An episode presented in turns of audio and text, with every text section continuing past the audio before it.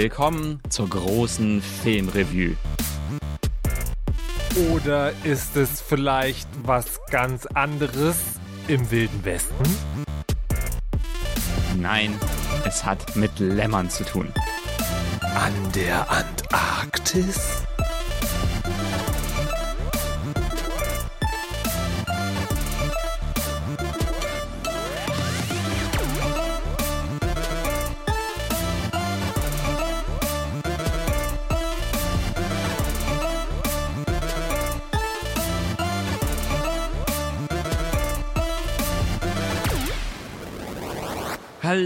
Hallo, hallo, und herzlich willkommen zu einer weiteren Folge in die Fresse ähm, mit Markus Richter. Hi. Und ich bin Dennis Kogel. Ich, äh, es ist September, ich battle gerade so ein bisschen mit, ich weiß nicht, es ist vielleicht Erkältung, vielleicht ist es wieder Corona, ich weiß auch nicht, ich hasse alles. Runde aber ich freue zwei. mich, Ding, ding, ding, ding, ding. ich freue mich sehr, freue mich sehr wieder mit dir podcasten, Marc, äh, zu Yes. podcasten, Marc. Siehst du, oh Gott, ich werd, bin schon ganz fahrig, bin schon ganz fiebrig. Nee, noch nicht. Also lustigerweise, warte mal, mir fällt zu deinem Zustand, könnte aus allen vier Spielen, die wir heute besprechen wollen, könnte dein Zustand resultieren. Also wenn du ein Charakter in dem Spiel wärst, könntest du diese Zustände haben. Sehr lustig. Das stimmt. Ich würde, das aber, stimmt. ich würde aber vermuten, am ehesten Spiel 3, weil du was Schlechtes gegessen hast. Ah. Bäh. Nein, Io. Nein. Okay, lösen wir, lösen wir, lösen wir nachher auf. Ähm, Kann ich, kann ich dich noch an einem mini kleinen Elden Ring interessieren? Elden Ring Schwank? If you have one, ich bin also, ich bin komplett raus. Ja, ja. Ja, ich habe äh, ich habe nach unserem letzten Podcast, wo wir beide so gesagt, nach der letzten Folge, wo wir beide so gesagt haben, so ey, wir spielen das gerade irgendwie nicht keine Zeit und so, habe hab ich hab ich wieder angefangen. ähm, Of course you have. ja. und, und, und fand ich und fand es dann plötzlich total schön, weil ich äh, weil ich glaube ich an so einem Punkt angekommen bin, wo wo mein Charakter im Spiel total overpowered ist ähm, und einen gemeinen ekligen Bild hat, wo man irgendwie Gegner mit gut mit umbratzen kann. Ähm, und dann habe ich mich halt so durch durch diverse Bosse geprügelt und hatte da wieder total viel Spaß dran. Ja, war, war eigentlich schön. Eigentlich schön. Schön, schön nochmal zurückzukehren und dann bin ich jetzt wieder rausgefallen und hat aber, das hat aber jetzt mit den, tatsächlich, tatsächlich mit den aktuellen Spielen zu tun, über die wir ähm, heute sprechen wollen. Elden Ring wird äh, zum so ein bisschen wie man in jungen Jahren Beziehungen führt. Man kommt zusammen, sehr heiße Phase, sehr eng, nächtelang miteinander verbracht und dann fasert sich das in so ein On-Off, On-Off-On-Ding aus, wo man nie so genau weiß, ist er jetzt noch irgendwie so oder vielleicht, naja, man weiß es nicht. Das ist schon ganz geil eigentlich, aber ah, die anderen, hm. Ich lerne so viel über dich, Markus. über mich, das ist doch ganz normales, juveniles Beziehungsverhalten. Na gut, lass uns, lass uns ähm, zum, zu unserem ersten Spiel heute kommen. Ich bin so super, super excited. Ähm, es geht, es geht um Filme, es geht um Immortality. Our star, our gorgeous, la bellissima Marissa Marcel.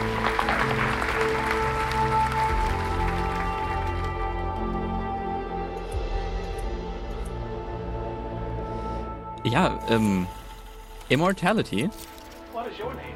Marissa Marcel. das neue Spiel von, ähm, von Sam Barlow. Wem es was, wem der was sagt, herzlichen Glückwunsch. Der, ich, ich mag ihn sehr. Das ist so ein ähm, Spielemacher, der hat, Dennis. der hat, äh, Dennis, lass doch die armen Leute nicht. Wer ist Sam Barlow? Na, Sam Barlow ist ein, ist ein Indie-Spielemacher, hat, äh, hat an Horrorspielen gearbeitet, ist dann, ist dann gelandet bei ähm, äh, Videospielen, die mit Video arbeiten, also mit Video von echten Schauspielerinnen und Schauspielern. Ähm, und sein erstes Spiel quasi in dieser, ähm, in diesem Stil hieß Her Story und gehört immer noch zu einem meiner Lieblingsspiele der letzten, keine Ahnung, zehn Jahre oder so. Ähm, ein ein so ein True Crime Spiel. Es geht darum, einen Mord aufzuklären an einem Polizeicomputer, in dem du äh, kleine Videoclips von einem Verhör äh, dir anschaust von einer Frau, die angeblich ihren Mann umgebracht haben soll. Ähm, und dann kam noch ein zweites Spiel von ihm raus, Telling Lies. Das hast du gespielt, ich aber nicht. Also selbes, selbes Spielprinzip. Ne? Also, also Sam Barlow spielt, das ist sehr lustig, ähm, weil es gibt mittlerweile auch andere Spiele dieser Art, aber kaum sozusagen so bekannt und erfolgreich. Und deswegen, eigentlich ist es ein eigenes Genre, aber weil es sonst niemand so gut macht wie er, ist es halt, es ist ein Sam Barlow-Spiel und das war Telling Ein Lies Barlow-like. eben- Ein Barlow, nee, nee, ein Barlow.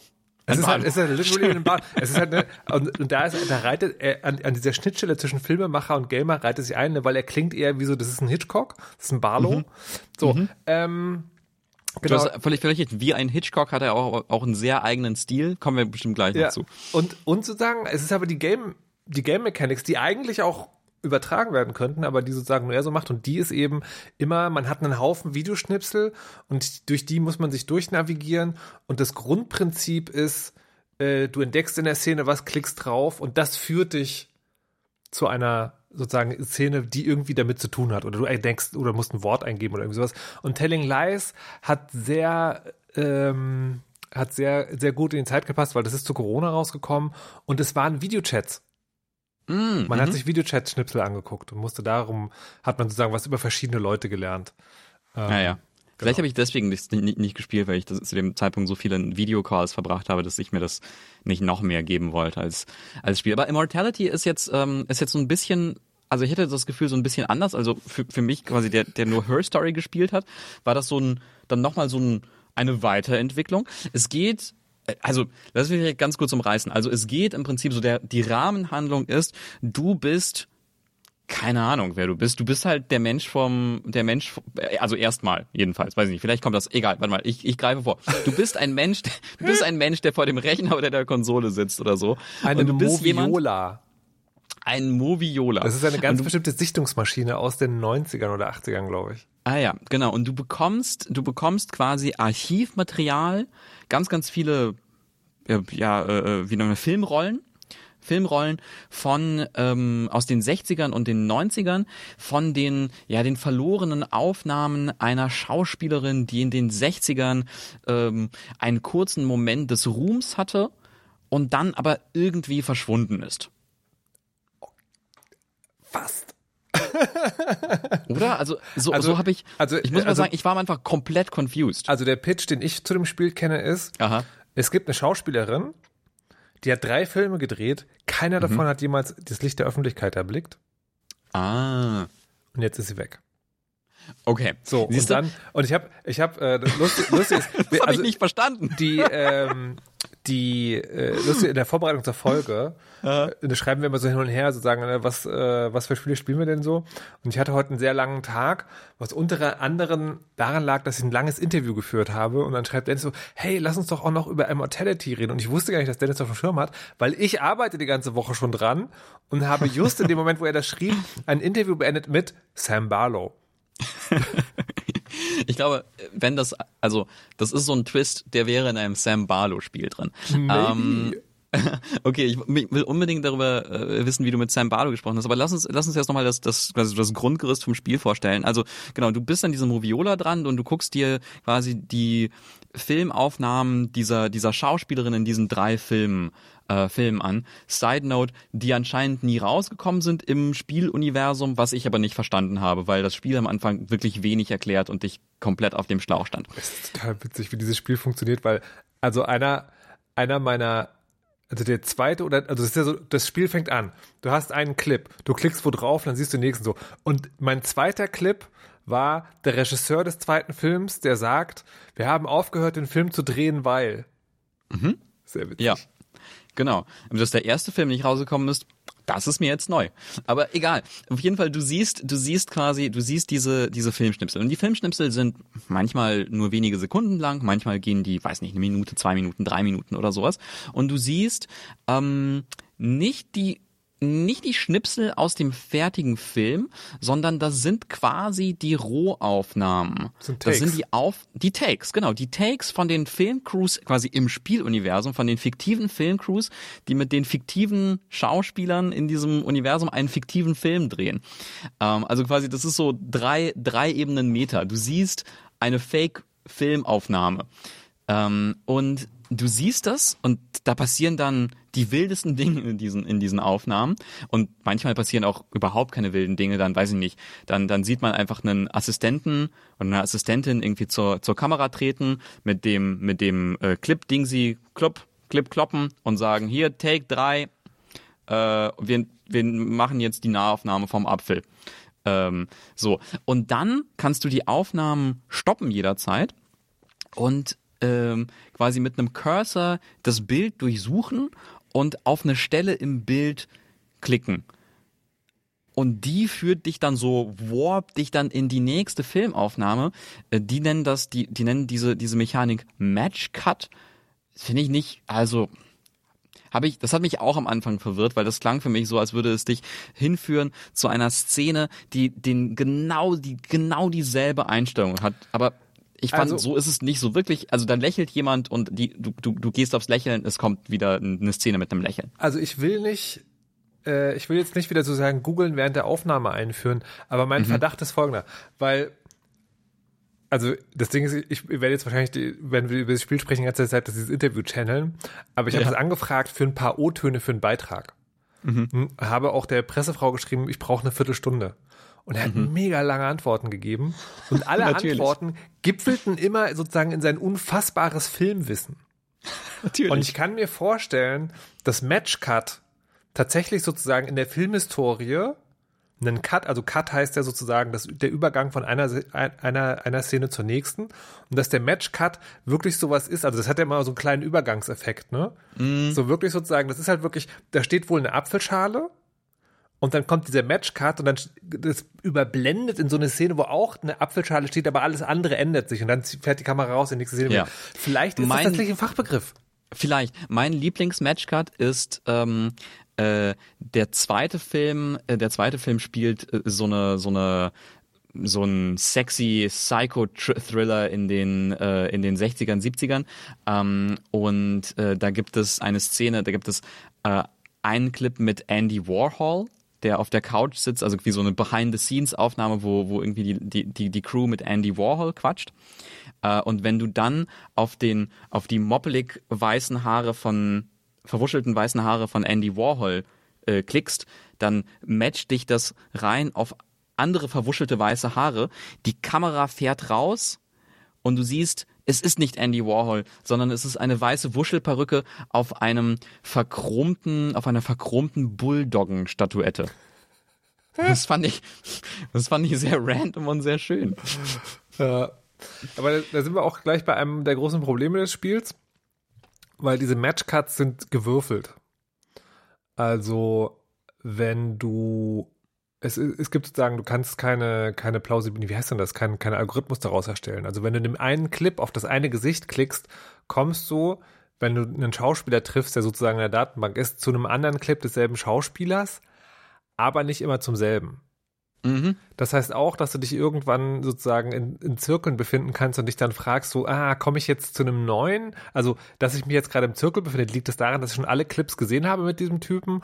Oder liegt es daran, dass ich schlecht gewürfelt habe? Also, beziehungsweise in der Software, dass da schlecht gewürfelt Ja. wurde. Ja. Also es ist am Anfang auch super, super verwirrend. Also es ist, es gibt dir, ich war so verwirrt am Anfang. Ich habe das gespielt und ich habe halt noch so Her Story im Kopf mit der, mit dieser klaren Ansage, klär den Mord auf. Und hier ist es wirklich so, ja, irgendwas ist mit der passiert und die ist jetzt weg oder was auch immer. Und was ist mit den Filmen passiert, man weiß es nicht. Und ich, ich weiß überhaupt nicht, was das für Filme sind, warum ich kehren sollte, äh, wer das ist, was da los ist. Und ich, man, man schwimmt am Anfang wirklich, man schwimmt am Anfang, man hat keine Ahnung, was los ist.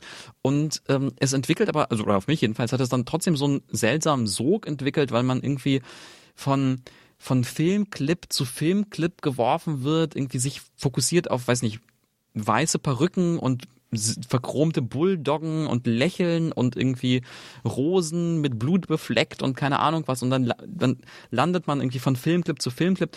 Und das ist aber irgendwie cool, weil aus diesen Momentaufnahmen ergibt sich so langsam, langsam, langsam irgendwie ein vollständigeres Bild von diesen Filmen und den Geschichten dahinter und vor allem halt der Geschichte von der von der Schauspielerin ähm, Marissa Marcel, äh, um die es um die es ja ganz viel geht. Die übrigens, finde ich, ganz, ganz großartig gespielt wird. Manon Gage heißt die. Also gespielt sind die alle total großartig, weil dieses Ding, Mhm. ähm, weil du ja eben Takes siehst, das heißt, du siehst am Anfang und am Ende oder wenn die Dinger schief gehen, siehst du ja immer auch sozusagen, du siehst ja Schauspieler, die Schauspieler spielen, die Schauspielen, aber dann aufhören zu schauspielen. Und wie glaubwürdig die diesen Metafuck-up mitbringen und wie, wie sehr du davor sitzt und dich manchmal fragst, okay, diese Szene, die der Schauspieler, die die Schauspielerin gespielt hat, die gerade schauspielt, war sehr intens. Heißt das, die Szene, äh, heißt das, die Schauspielerin, der Schauspielcharakter im Spiel hat gut gespielt oder überträgt sich da was? Also äh, ist es bei der zweiten Ebene sozusagen, spielt es dann wieder eine Rolle? Das ist also mega krass, da war ich wirklich sehr, sehr, sehr beeindruckt. Und das ist übrigens auch der Grund, warum Sam Barlow diese Spiele macht. Ja, ich habe ihn nämlich gefragt, so ja, hm, äh, One-Trick-Pony, Two-Trick-Pony, Three- Three-Trick-Pony, ähm, warum diese Spiele?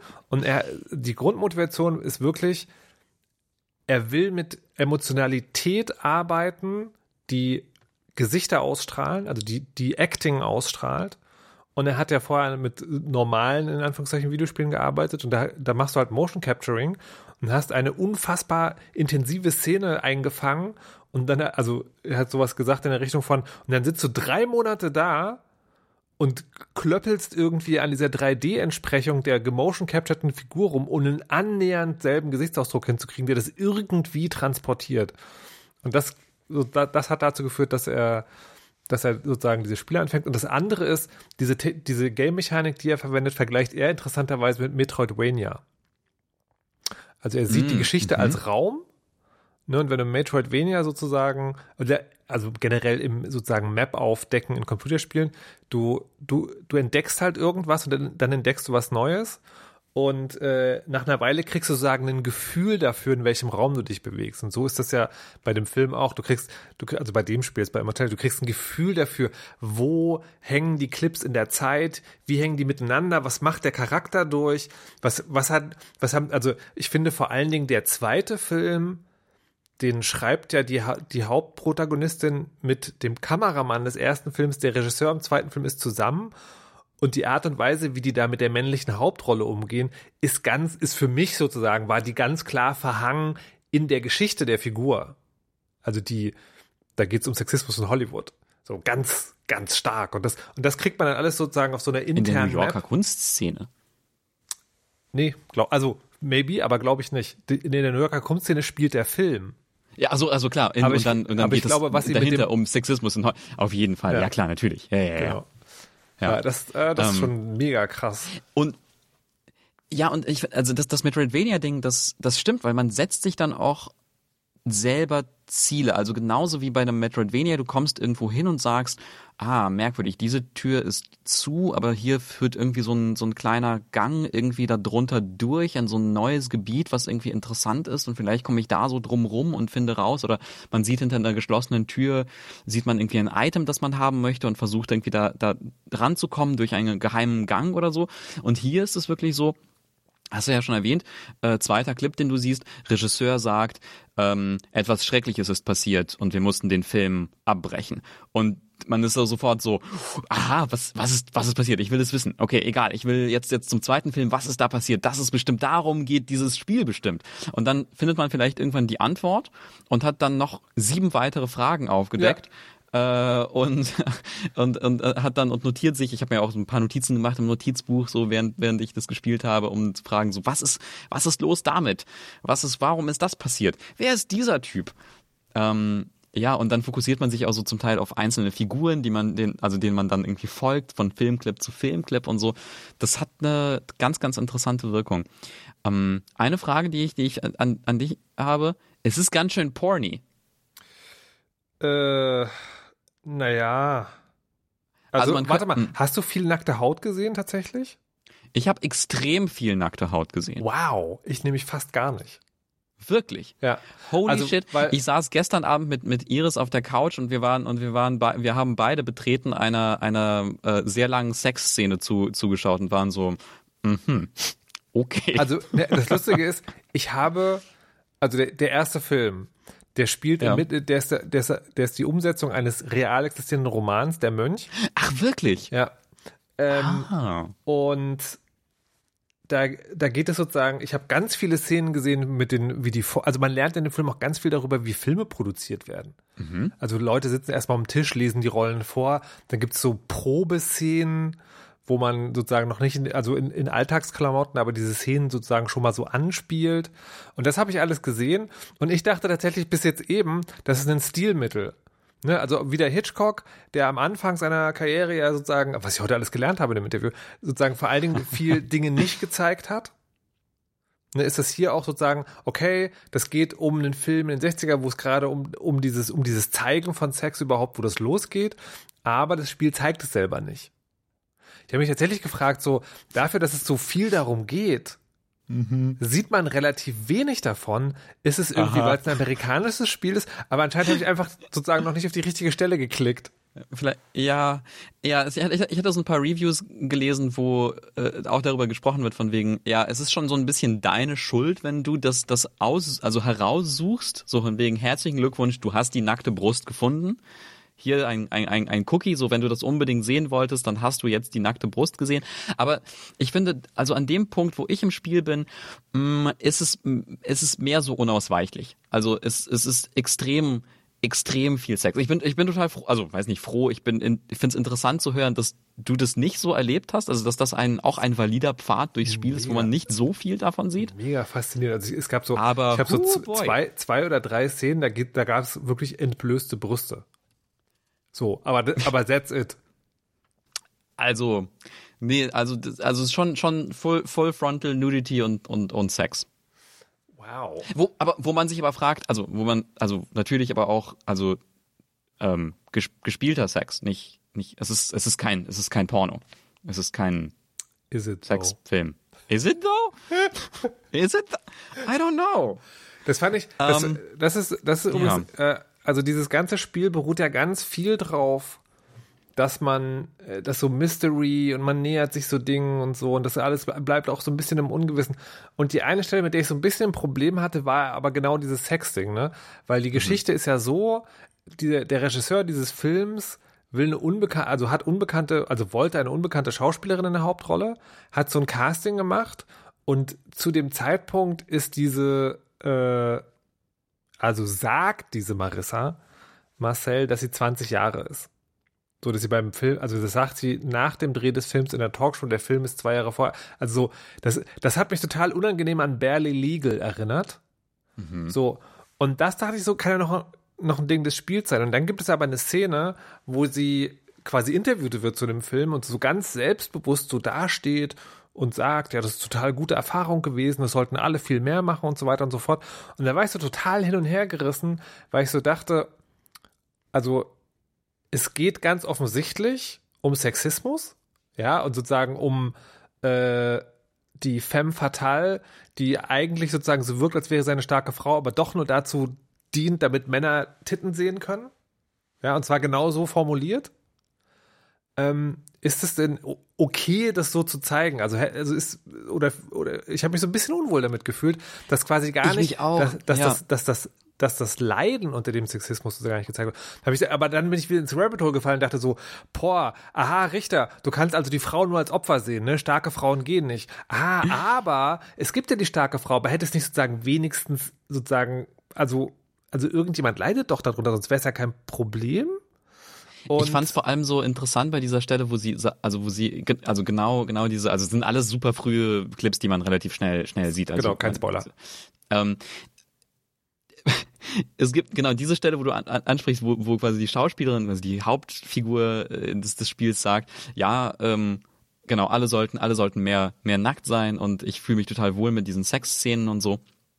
Ähm, das hat ja, das sagt ja nicht, das sagt, also das sagt ja eine fiktive Schauspielerin. Den Satz hat ja Sam Barlow geschrieben. Oder weiß ich nicht, Leute, Leute in, ja. in, in Sam Barlows Team. So, und das, das ist so schräg, weil man dann denkt, aber, aber du hast, aber du hast jetzt diese Szenen gedreht. Das ist so aber, meta. aber Jane Fonda mhm. hat über den Film Barbarella genau solche Interviews gegeben. Mhm.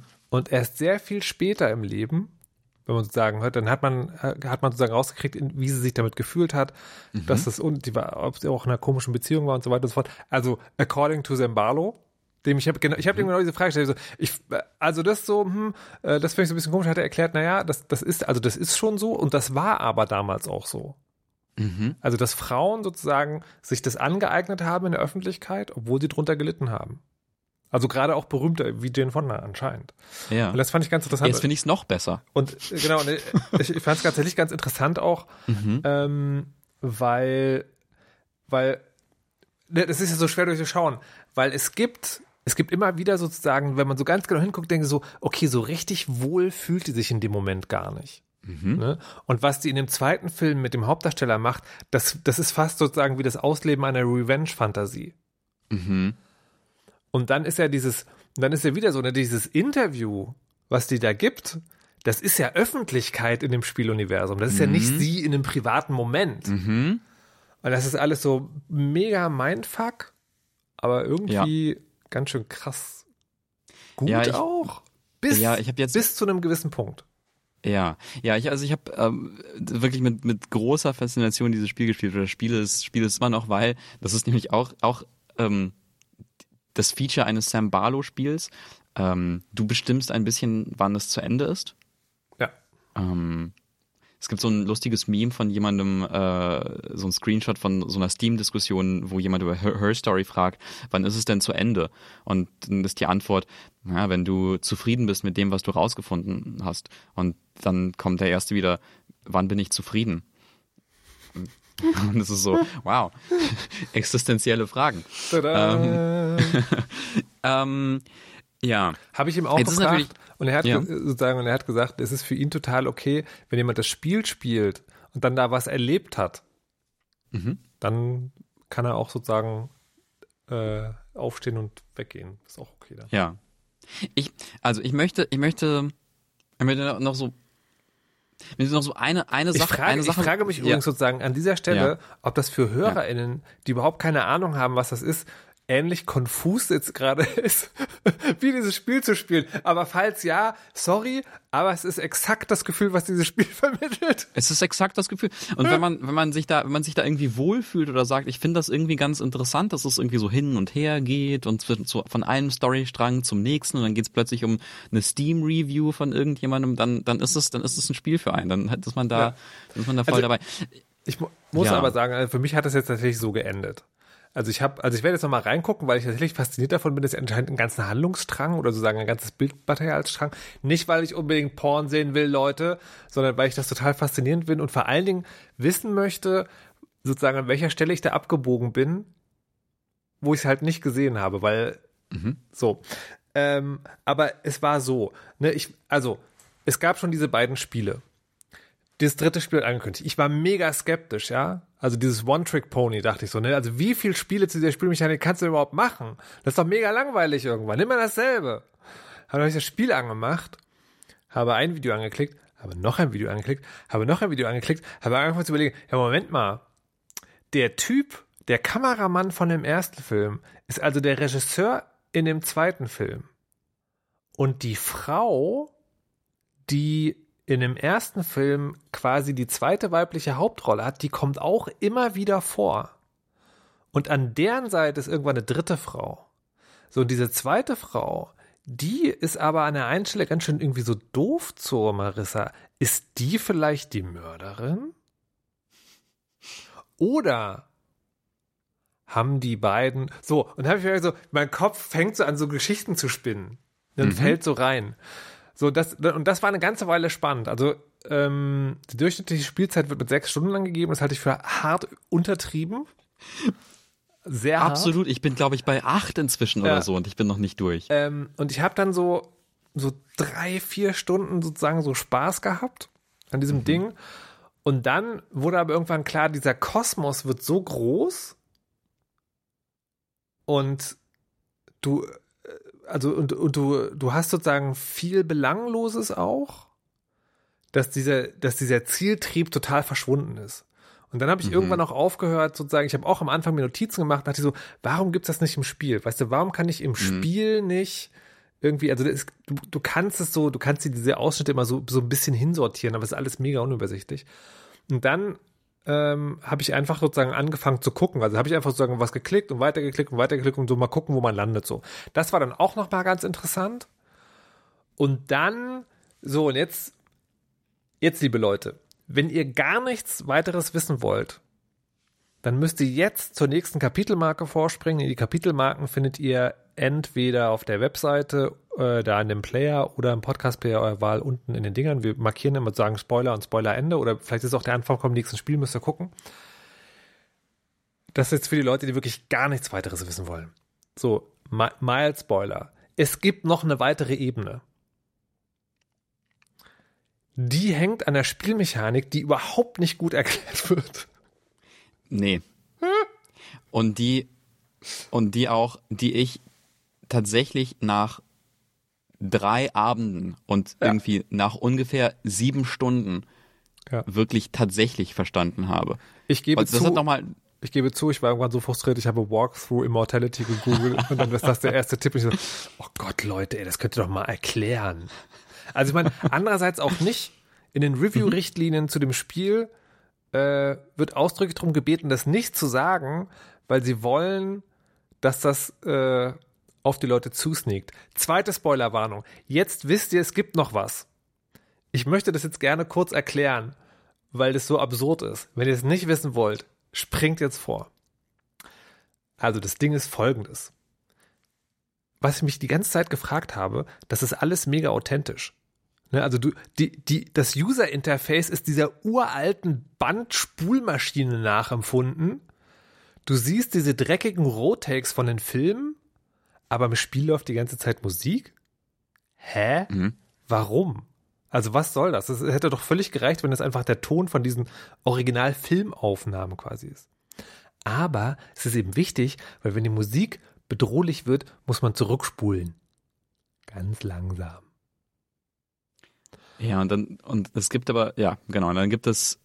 Da gibt es Bonusmaterial. Man, dann gibt es Bonusmaterial, man muss aber, man muss aber wirklich, also es ist, es ist sehr filigran, was man da machen muss. Also ich habe das zuerst nicht so ganz verstanden. Also quasi, ich habe das, das Zurückspulen, so, das ging. Dann sieht man manches Bonusmaterial, aber für anderes Bonusmaterial muss man sehr, sehr lang. Muss dann Bild für Bild. Es gibt eine extra Funktion, man Bild pro Bild für Bild. Und das Ding ist, Warum nee, ich das. Aber so hat es bei, bei, mir nie funktioniert, sondern ich musste ganz langsam, aber nicht mit der Bild-für-Bild-Funktion. Spielst du mit dem Controller? Ja. Dann ist es auf dem Digitalkreuz. Ja, genau, aber das, das hat bei mir nicht funktioniert. Oh. Sondern ich musste es schon mit dem Stick machen. Ah, okay. Ich weiß nicht. Ja, es ja. ist manchmal, also das Spiel ist auch ein bisschen bonky, das stimmt tatsächlich. Ähm, ja. Und ich fand das sozusagen, also ich fand das eigentlich, finde ich es eine coole Idee, das so zu machen. Aber andererseits wirst du halt eigentlich gar nicht dazu motiviert, sozusagen auf diese Art und Weise zurückzuspulen. Nee. Es ist, aber es ist ja, es ist ja die, das ist ja auch die Idee, dass man so zufällig da, da rein stolpert. Ja, aber und das, hallo, wenn du, wenn du so ein Spiel bauen kannst, wo ich an 500.000 Porn-Szenen vorbeistolpere und die einfach nicht sehe. nee. Ich, ich finde, nee. ich finde es irgendwie cool und äh, aber auch irgendwie, irgendwie, auch frustrierend. Ich glaube, es ist eine von den Sachen, konzeptuell sehr cool. Ja. Es selber spielen zu müssen, fühlt sich ein bisschen sehr nach Arbeit an. Es hat, es hat für mich ja funktioniert. Es hat ja für mich genau das, genau das gemacht. Ich wusste nichts von dieser, von dieser zweiten, von dieser zweiten Ebene, bin da aus Versehen reingestolpert und war mindblown, war so, oh, holy shit. Ja, und ich, also ja, für mich hat das Ganze sozusagen ein bisschen weniger interessant gemacht. Weil das ist hm. dann schon sehr, also ich finde, es ist von der Qualität her nicht so gut wie der ganze Rest, weil es sozusagen so hm. sehr aufgeblasen ist. So sehr, also es gibt bestimmt auch da eine filmische Entsprechung, über die Sam Barlow eine Viertelstunde reden würde, wenn man ihn auch nur ankiekst. Ähm, aber ich fand's, ja, und auch, also auch die Story war, also das ist so eine nette Idee. Weißt du, alles andere war fantastisch, nur ein bisschen sozusagen konvolut. Aber das war so, ja, das ist eine nette Idee, aber pff.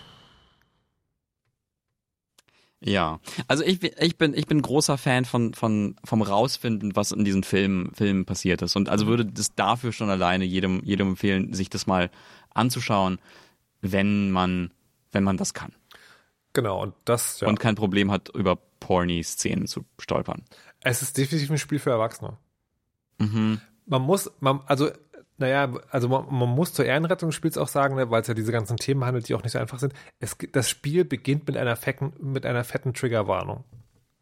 Also nicht, nee, Triggerwarnung ist eine Content-Note, wie auch immer das richtige Wort ist. Es sagt, dass es halt um bestimmte Themen geht Ja. und auch die Branche beleuchtet, wie sie damals war und dass man halt vorsichtig sein soll, wenn das für einen Ja, ja, ja, ja, total. Das- Absolut. Ja, ich, ich finde es auch, ich find, wa- was mich daran auch so fasziniert, ich glaube, wir sollten dann, dann zum nächsten, zum nächsten Thema kommen, weil wir ansonsten Wir reden doch erst mal. Sie- Wer hat gesagt, dass wir sehr lange drüber reden werden? Hä?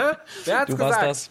Du, war, du hast es recht. War das recht. Nee, also quasi, dass das auch ein kontroverses Spiel ist. Also quasi, ich sehe, ich, ich habe ich hab so ein bisschen Reviews dann gescha geschaut und ich habe viele Reviews von Leuten, die ich irgendwie respektiere, äh, gesehen, die sagen, was, was für ein Scheiß.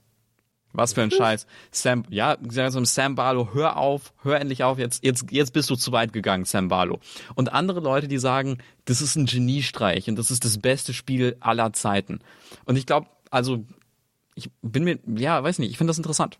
Ich finde das, interessant und ich finde schon allein deswegen sollte man sich das anschauen. Ich finde, ich finde diese, ich finde diese Extreme total interessant, weil die fühle ich überhaupt nicht. Mhm. Weil, also, was ich mich tatsächlich frage, das ist ein, das muss ein Riesenbudget gewesen sein. Ne, weil, also dieses Drehen ist ja mega aufwendig, weil du hast ja sozusagen Protagonisten, die über mehrere Zeitebenen, äh, und das musst du ja alles irgendwie organisieren. ne? Anyways. Ähm, und ich finde es weder ein Geniestreich noch, noch ein zu weit gehen.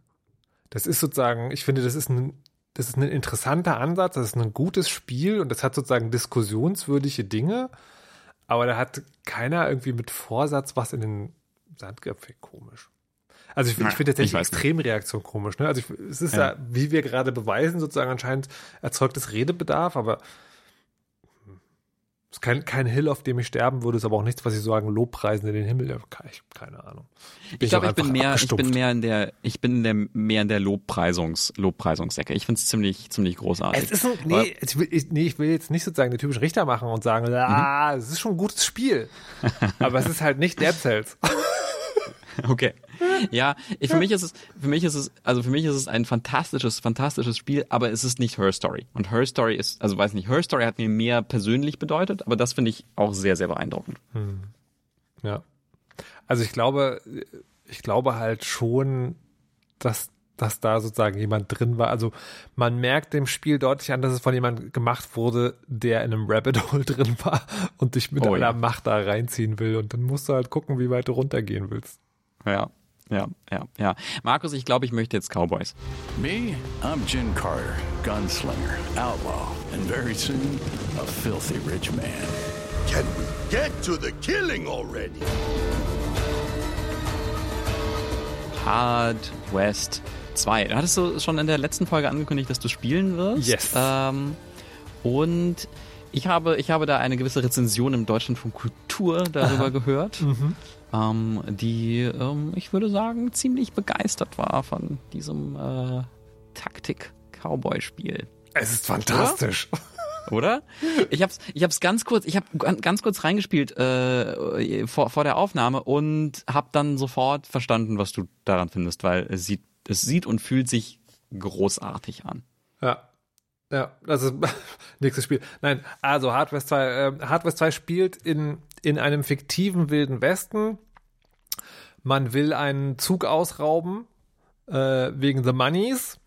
Und dann stellt sich raus, das ist kein normaler Zug, das ist ein Teufelszug. Und dann spielt man mit dem Wow. Teufel um seine Seele und dann bescheißt er und dann landet man irgendwo und dann muss man durch so eine Schnee, schneeverdingste Landschaft reiten und irgendwie sich durch diese Geschichte schießen, die leidlich gut erzählt, äh, leidlich gut klingt wieder sehr, die total okay ist. Also wir machen hier, das, das weißt du, das ist kein, das ist kein großes. Es ist eine Genregeschichte. Es ist eine Genregeschichte, genau. Vielen Dank, Dennis. Es ist eine Genregeschichte. Cowboys, der Teufel, Dämonen. Genau. Also es ist Ja. sozusagen, es ist mehr als, äh, als, als viele andere rundenbasierte, also einen XCOM zu bieten hat. Und Es ist tatsächlich eine Geschichte, also das hat es hat eine Story und die ist auch wirklich fürs Genre sehr, sehr schön erzählt. Und die Level selbst sind ähm, auch nicht zufallsbasiert, sondern von Hand gebaut. Und dann ist es letztlich irgendwie klassische Rundenstrategie, die zwei Vorteile hat. Also ich glaube, das Spiel wird nicht das sein, was es zum ersten Mal macht, aber das sind sozusagen die bestimmten Elemente, die es gut umsetzen. Das eine ist, du kannst die Figuren gemischt steuern. Also in vielen Spielen ist es ja so, wenn du eine Figur steuerst, musst du die dann auch bis zum Ende steuern. Also bis sie alle ihre Aktionspunkte ausgegeben hat. Hier ist es so, du gibst einen Aktionspunkt aus, dann kannst du alle anderen Figuren machen. Es gibt also auch keine festgelegte Reihenfolge. Ähm, und dann kannst du wieder zu dieser Figur zurückkehren. Und das andere ist, äh, wenn eine Figur einen Gegner umlegt, bekommt sie sofort alle Aktionspunkte zurück.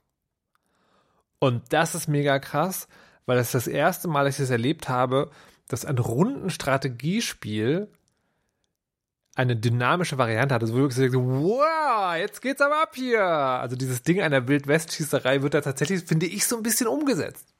Ja, ich hatte so richtig, also ähm, kurz vor der Aufnahme habe ich halt so den das Tutorial durchgespielt und so sind den ersten richtigen, das erste richtige Level gespielt. Ja.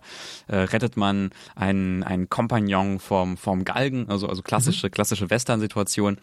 Ähm, die dann so ein bisschen unklassisch gelöst wird, weil eine von deinen Begleiterinnen ist eine Zauberin, die die stell, also die quasi Körper hin und her, die sich, sich teleportieren kann im Prinzip mhm. und die sich hin und her teleportiert und so.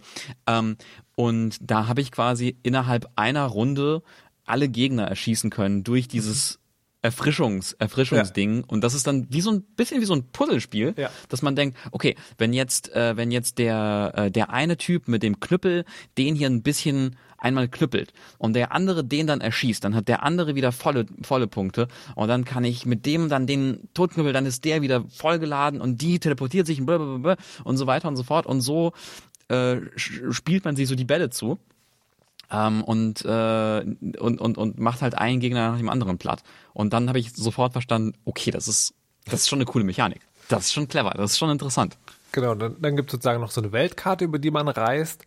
Da äh, muss man so ein bisschen hin und her reiten. Da gibt es so, so Quests, wo man manchmal so Dialogentscheidungen treffen kann. Und dann kann man auch noch die, also es gibt dann so manchmal Entscheidungen, wo einer aus der Posse was das eine sagt, und der andere was anderes und je nachdem, wie man zustimmt, dann wird er freundlicher zu einem und je freundlicher die zu einem sind, desto mehr äh, können sie dann noch Zusatzfähigkeiten. Dann gibt's noch Karten, die man finden kann und jeder kann eine Kartenhand tragen von fünf oder sechs Karten, nee, von fünf, glaube ich. Ähm, und da gibt's dann auch nochmal Special-Fähigkeiten. Also es gibt so ein bisschen Metagame und das hat, das ist immer sehr schön an der Schwelle von, es ist eine nette Bereicherung, aber es ist nicht sozusagen so, dass du nochmal ein Spiel im Spiel hast sondern das ist halt, das, das rundet das Ganze ab. Ja. Und, äh, und, also ich, keine Ahnung, ob man das aus einer, aus einer wirklichen aktivistischen Perspektive auch so sehen würde, aber ich fand schön, dass die, so, und jetzt kommt ein schwieriger Teil für mich. Äh, ich habe nämlich, bevor ich den Beitrag gemacht habe, mich darüber informiert, ob man die Vertreter der indigenen Bevölkerung von Amerikas noch mit dem Wort bezeichnen darf, das mit I anfängt. Mhm. Und habe dazu einen Artikel gefunden, der sagt, im Prinzip ja, weil es ist zwar eine Fremdzuschreibung, aber alle anderen Worten, die es sozusagen, die es, also das ist ja so wie, ähm, das ist ja so wie zu sagen Europäer. Es ist eine relativ große Menschengruppe, die man noch sehr viel feiner unterteilen kann, aber manchmal Europäer, ne, redest halt über Europäer. Ähm, und alles sozusagen, was es für diese ganze Menschengruppe gibt, alle Begriffe sind Fremdzuschreibungen. Das heißt, der Begriff wäre so gut wie der andere auch. Plus, mhm. manche Organisationen, also Vertretungen dieser Menschen, nennen sich selber so. Also haben das sozusagen mhm. ähm, aufgenommen und benutzen halt selber. Ich habe das Wort im Beitrag also desto, äh, deswegen verwendet, war dann bei so einem Workshop ähm, auf einer Veranstaltung, wo es um, um sozusagen rassismuskritische Medienerziehung eigentlich ging. Und da habe dann die, die Workshop-Leiterin gefragt, ne, also weil ich mir auch unsicher war in dem Fall, gibt der so und so eine Stimme. Da hat sie gesagt, auf gar keinen Fall darf man das sagen. Und ich so, oh Gott, was, was, was tun? Was tun? Ähm, so, naja. Wow. Anyways, was ich aber sagen, warum ich das überhaupt, warum ich das überhaupt sozusagen herausfinden musste, ist, mhm. ähm, dass ich ganz schön finde, dass die, das, also das, das ist eine Genregeschichte, ne? Ähm, und es gibt halt zwei Charaktere in der Posse, die halt indigen sind und die sind halt nicht sozusagen der edle Wilde und die, äh, die heilende Squaw, sondern das sind Charaktere in their own right, also genauso wie die anderen. Und vor allen Dingen, äh, so, also da, da kann man auch immer drüber streiten, ob das eine coole, also ob das cool ist, das zu verwursten, aber spielt die Kolonialisierung Amerikas, also dass der weiße Mann da eingefallen ist und die Leute einfach abgeschlachtet hat, äh, auch eine Rolle in der Hintergrundgeschichte. Keine große, so um Gottes Willen ist es sozusagen jetzt nicht, äh, ist das nicht irgendwie äh, Geschichtsaufarbeitung oder irgendwas, also bei, weit gefehlt, aber ich fand, Aber ein schöner Touch. es, genau, das ist ein schöner Teil. Es, ist- es ist sagen das Gegenteil von dem, was äh, Anno 1808, 4, 7 gemacht hatte, wo sie 1800. halt 1800 sagen, wo sie halt die Sklaverei einfach komplett ausgeblendet haben, ist das hier so, ähm, also im äh, Ne, also es ist klar, das ist ein, das hier ist alles ein großes Klischee, das ist ein Genre, wir lassen das aber nicht aus. Und das fand ich so gut. Und wie gesagt, also wenn man das, ich weiß nicht, wenn man das sozusagen aus einer harten Perspektive betrachtet, ob das, ob das jemand standhält, aber es ist mir angenehm aufgefallen im Sinne von hebt sich ab von dem, was viele andere machen. Ja, ich finde das aber auch tatsächlich tatsächlich relevant, weil weil ähm, ich muss da an andere Western-Spiele denken, die das die das weniger machen. Ähm, also weiß ich nicht. Ich, ich erinnere mich, wir haben vor vor einer ganzen Weile über Desperados 3 ge gesprochen von Mimimi.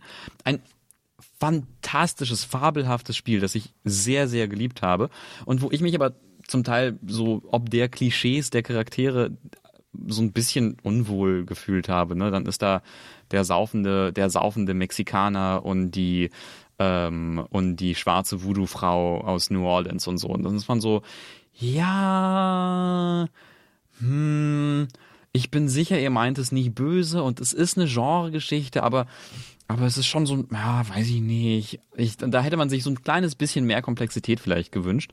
Vielleicht, vielleicht bin ich da auch unfair dem Spiel gegenüber, aber, aber, aber das klingt für mich so, als, als ähm, würde das Hard West 2 in genau dem richtigen quasi für eine Genregeschichte über, ähm, über krasse, über eine krasse Cowboy-Gang, die in die Hölle fährt und dann Ja. gegen Zombies kämpft. Ja. Um, Also, man um muss- sich damit wohlzufühlen. Weißt du, man muss an dieser Stelle sagen, wir sind zwei weiße Männer, die darüber reden, also who knows? Aber ja. Gut. Ja. Nee, finde ich, finde ich gut. Also ich, ich bin, ähm, war dann wirklich sehr, sehr beeindruckt, wenn man, glaube ich, so ein, so ein richtig schön gepolischtes Rundentaktik-Ding sucht, dann ist das, wirklich, also wirklich toll. das, das, das ist, glaube ich, muss man was sagen, ne? Also Western hin oder her, das ist ein unfassbar gutes Rundenstrategiespiel und davon gibt es nicht so viele. Da habe ich sehr lange drauf ja, also es gibt, es gibt sehr, sehr viele so XCOM-Likes, aber nicht, nicht viele, die, die richtig, richtig, richtig gut sind. Ja. This one is. Ja. Mhm. Nice. Okay. Dann möchte ich dir was, was, was, ähm, was über ein Lamm erzählen.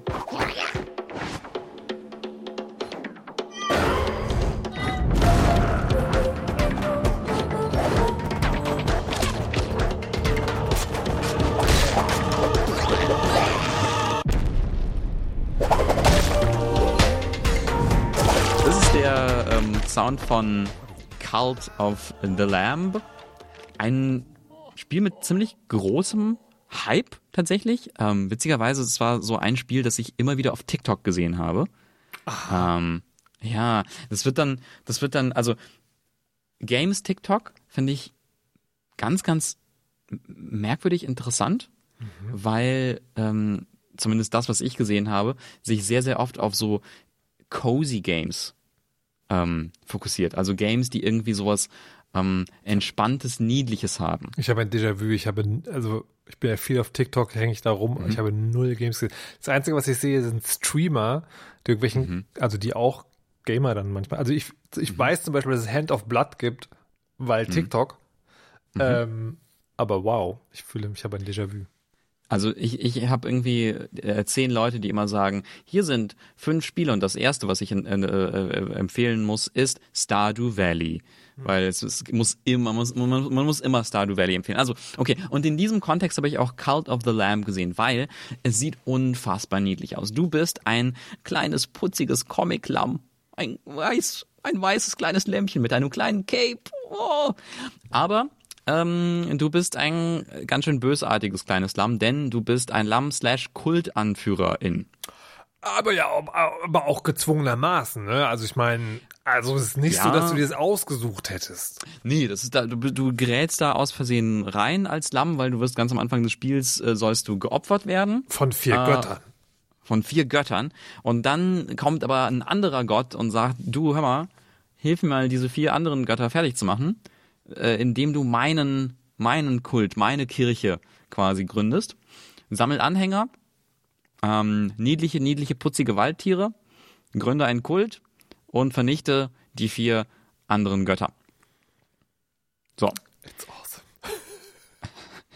Es ist, es ist schon als, als Vorlage ist es schon ein bisschen geil. Also ich mu- muss, muss schon sagen, es ist schon ziemlich cool und es sieht wirklich fantastisch aus. Es Also- sieht wirklich, wirklich. Aber auch fantastisch im. Sinne von Bilderbuchgrafik. Ja? Also wenn du Stills aus dem Spiel nimmst, die es gibt, es gibt so manche Szenen, ja, da, da blickt es dann durch. Ne? Also wenn du, wenn, wenn du den Sermon hältst oder ein Ritual machst oder einen deiner Follower opferst, um ein bisschen Glauben zu erhöhen, dann wird es schon manchmal ganz kurz blutrünstig. Aber sonst, sonst ist es immer, wenn du ein Still nimmst, Bilderbuch. 1A Ja. Kindercomic. Die Tiere leben im Ja, Wald. ja, Wie süß. Sie bauen. Felder an. Wenn du weit genug gekommen Süß. bist, kannst du sogar ein Klo bauen. Ist es nicht goldig? So, und da- das ist genau, das ist so die eine Hälfte. Du, du auf der Waldlichtung mit deinen lustigen, kleinen, putzigen Tierfreunden? Fragezeichen, Fragezeichen, Nee. Fragezeichen. Das finde ich eine ganz Ähm, wichtige Nachricht des Spiels, aber können wir ja. später noch zukommen. Genau. Ähm, und äh, äh, gründest halt deinen Kult da. Mm, Und dann gehst du, gehst du raus in die dunkle Welt, um gegen, um auf Kreuzzüge gegen die falschen Götter oder was auch immer zu ziehen. Und da gehst du dann los und das ist dann so ein, ja, so ein kleines Roguelike, so ein kleines Action-Roguelike. Mm, Und das hat mich so ein bisschen an, ähm, ja, so an, an Binding of Isaac vielleicht erinnert. Also man läuft so von Raum zu Raum und kämpft gegen Gegner. Ein sehr, sehr simples Binding of Isaac, sagen wir es so. Also ich finde, ich finde, ich finde den Vergleich mit Binding of Isaac immer schwierig, weil Binding of Isaac vor allen Dingen für mich die Ästhetik ist. Und die Hm, okay. Ästhetik ist, du läufst durch alter Schweren und kämpfst gegen eklige Sachen. Und das ist es halt aber, gar ist, nicht. aber, aber hier, aber, aber hier landet auch niedlicher kleiner, niedlich kleine Kackhaufen in deinem, in deinem Lager und ein, und irgendwann kommt ein, einer deiner KultanhängerInnen und sagt, kann ich diesen kleinen niedlichen Kackhaufen essen? das hatte Das jemand. ist schon auch ganz schön eklig. das ist mir noch nie passiert. Wirklich, oh, okay. Ja. Vielleicht führe ich meinen Kult falsch. Na, auf jeden Fall hat, Also was, was, ne, was mir passiert ist, äh, jemand ist gekommen und hat so, hey, wie wär's, wenn du aus diesem Kackhaufen da ein Essen kochst und das, dann zwingst du den anderen. Ach so, ja, genau, das meine ich doch. Ach so, ja, das ist, das ist mir auch passiert, ja, natürlich. Ja, ah, ja. Naja, okay, also es hat diese zwei Hälften, diese Kultmanagement und dann Action Roguelike-Kämpfe gegen Ne, die- Götter und Monster. Das Kultmanagement hat aber noch eine, noch eine zweite sozusagen, also es besteht einmal diese Lichtung, was sozusagen Mhm. ein relativ simples Aufbauspiel ist, was, ne, du schaltest Dinge frei, sammelst Rohstoffe etc. etc. Und dann gibt's dann aber auch nochmal eine Weltkarte, wo du Mhm. Dinge machen kannst. Du kannst irgendwie Fische angeln, ein Würfelspiel spielen, dann, äh, was habe ich jetzt noch freigeschaltet, irgend noch ein anderes Ding. Ähm, ach, da kannst du Sachen abgeben, glaube ich, ne, wirst du belohnt Mhm. für. Pilze sammeln und so. Genau, Pilze sammeln, ähm, genau. Das, das ist schon relativ umfangreich. Das fand ich ganz witzig, weil ich am Anfang dachte so, aha, das ist halt so ein Roguelike und dann hast du sozusagen so eine, naja, so eine, so eine Homebase quasi, wo du zurückkommst. Ja. Ähm, aber das ist tatsächlich sozusagen ein zweigeteiltes Spiel. Aber es bedingt sich auch, auch, auch gegenseitig. Das ist so, Ja, ja. das ist, das finde ich wirklich sehr, sehr cool daran, weil, weil sie, du ziehst in die, du ziehst in die Welt aus, um mit dem Roguelike-Action-Ding zu kämpfen. Du kämpfst gegen Monster und sammelst zum Beispiel neue Ressourcen ein. Zum Beispiel findest du Lichtungen mit Holz, das du brauchst, um zurück in deinem Kult, in deiner Kultlichtung äh, Häuser zu errichten oder Wohnhäuser, was auch immer, oder ein Holzfällerlager, egal.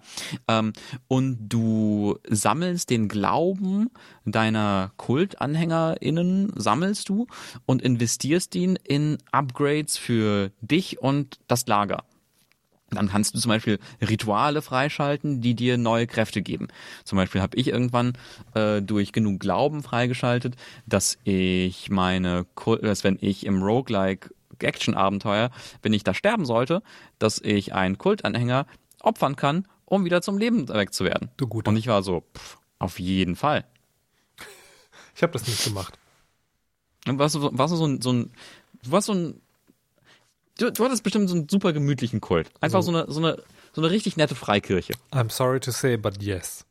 also, also wirklich sind diese, die, ähm, die eine Art von Upgrades, da kannst du tatsächlich immer wählen zwischen blutrünstig oder sozusagen noch so halb okay, okayisch. Also die Wahl ist dann halt manchmal zwischen, ähm, du kannst deine, warte mal, du kannst irgendwie deine, wenn, wenn, wenn ein Follower tot ist, kannst du ihn irgendwie verspeisen oder nicht oder so. Ich krieg's gerade nicht mehr zusammen, aber es ist manchmal, es ist manchmal so die Wahl zwischen Pest und Cholera und die Cholera ist so ein bisschen weniger schlimmer als die Pest, aber es ist schon, es ist schon ein finsterer Kult. Ja, ich habe mich dann sofort entschieden, ich möchte so einen Todeskult haben. Wir haben gesagt, ja, wir, ähm, wir opfern, wir opfern Leute, um den Kult, um das Kultlamm wieder zum Leben zu erwecken. Außerdem, äh, außerdem Fasten. Nein, danke. Wir machen, wir überfressen uns, wir überfressen uns regel, äh, äh, regelmäßig in so einem, in so einem Purge, keine Ahnung, schrecklichen Purge-Event. Außerdem, außerdem klar essen wir essen wir die Leichen und ähm, und niemand ist nett zueinander, sondern ich schreie meine komischen niedlichen Tiere an, dass sie bitte härter arbeiten sollen und so und dachte mir, das finde ich witzig. Kogelkult gefährlich. Ich weiß nicht, das fand ich, aber das fand ich, ich fand, ich fand den Gegensatz so lustig. Also zwischen diesem niedlichen, Ja. niedlicher Grafik und dann sagen, okay, aber jetzt maximal, Ja. maximal bösartiger Blutkult oder so. Ähm, das fand ich super niedlich und ich dachte am Anfang, also wirklich so meine, meine, ich glaube, in den ersten zehn Minuten dachte ich, was für ein fantastisches, fantastisches Spiel, weil es sich auch so gut anfühlt. Also irgendwie, die, die Animationen sind total on point, so das Feedback ist perfekt, es ist gepolished. Wenn du irgendwie einen Sermon, irgendwie eine, de, deine Predigt startest, dann, dann, dann fliegt das Lamm in die Luft, es macht bisch, bosch, busch, irgendwie äh, die Effekte flattern, Screen Shake und so. Also es ist wirklich so, dass das, das ganze Feedback davon ist wirklich perfekt designt. Ähm, sehr, sehr beeindruckend. Und dann, und dann mh, fand, fand ich es irgendwann nur noch so mittelspannend. Ja, weil ich hatte dann irgendwann so ein, so ein Gefühl, so, okay, mh, die, die Kämpfe fand ich dann irgendwann nicht mehr so spannend.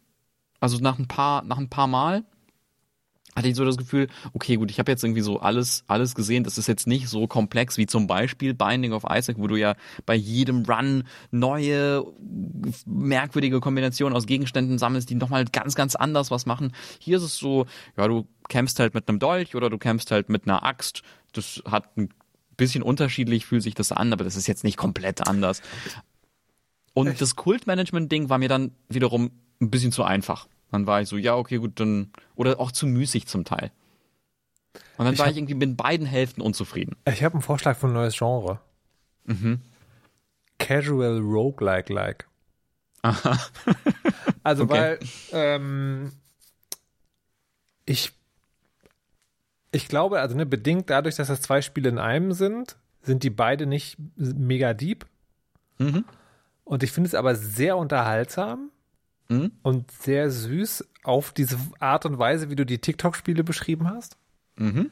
Ähm, und ich glaube, das ist tatsächlich kein Spiel für den Hardcore-Gamer. Mhm. Aber ich glaube, es ist tatsächlich ein sehr schönes Spiel, um es sozusagen so ein, so ein, so ein Bildschirmschoner Spiel. Ich glaube, es ist auch ein bisschen herausfordernd. Ich meine, du, du kannst ja auch, wenn du die kennst, einfach den Schwierigkeitsgrad hochschrauben.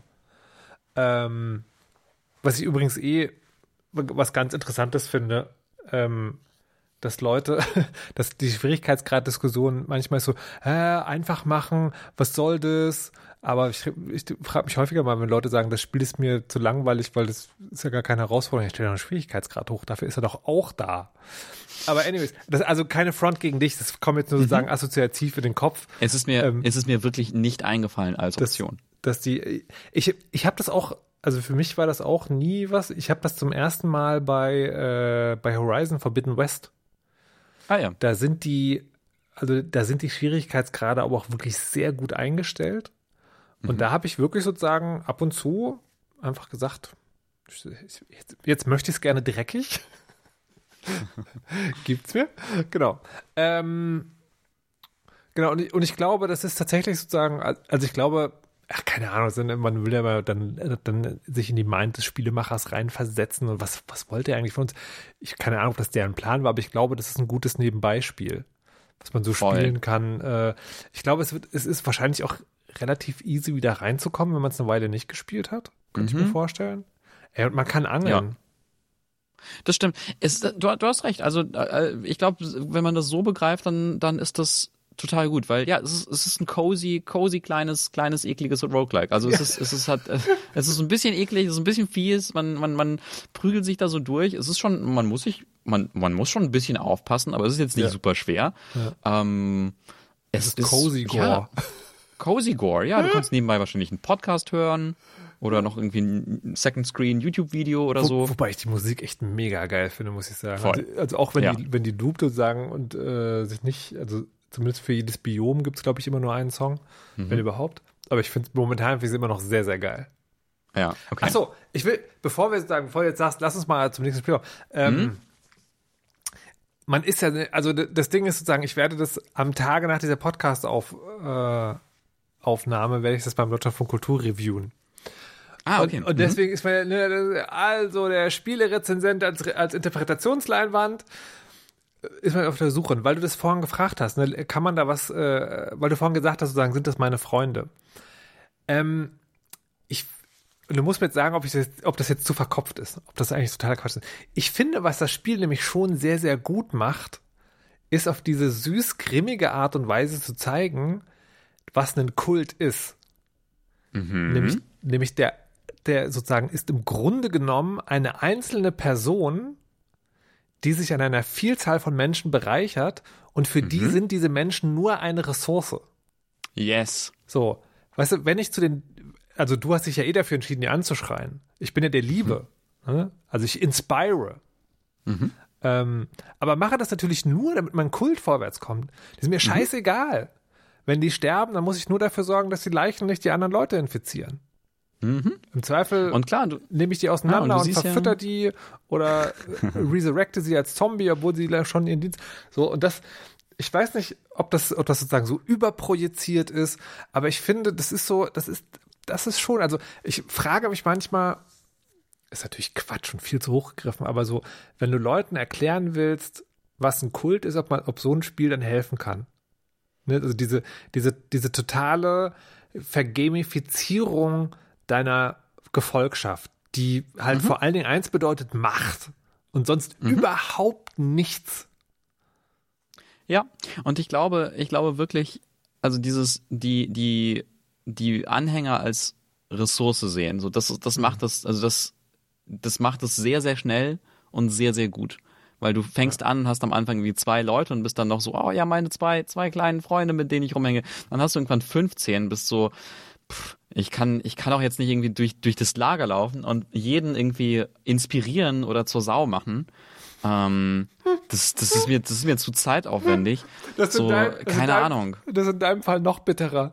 Also du hast nicht mal Ja. die Zeit, die Leute mal Zeit, um anzuschreiben. Ihr seid mir so egal, ich will euch nicht mal anhassen.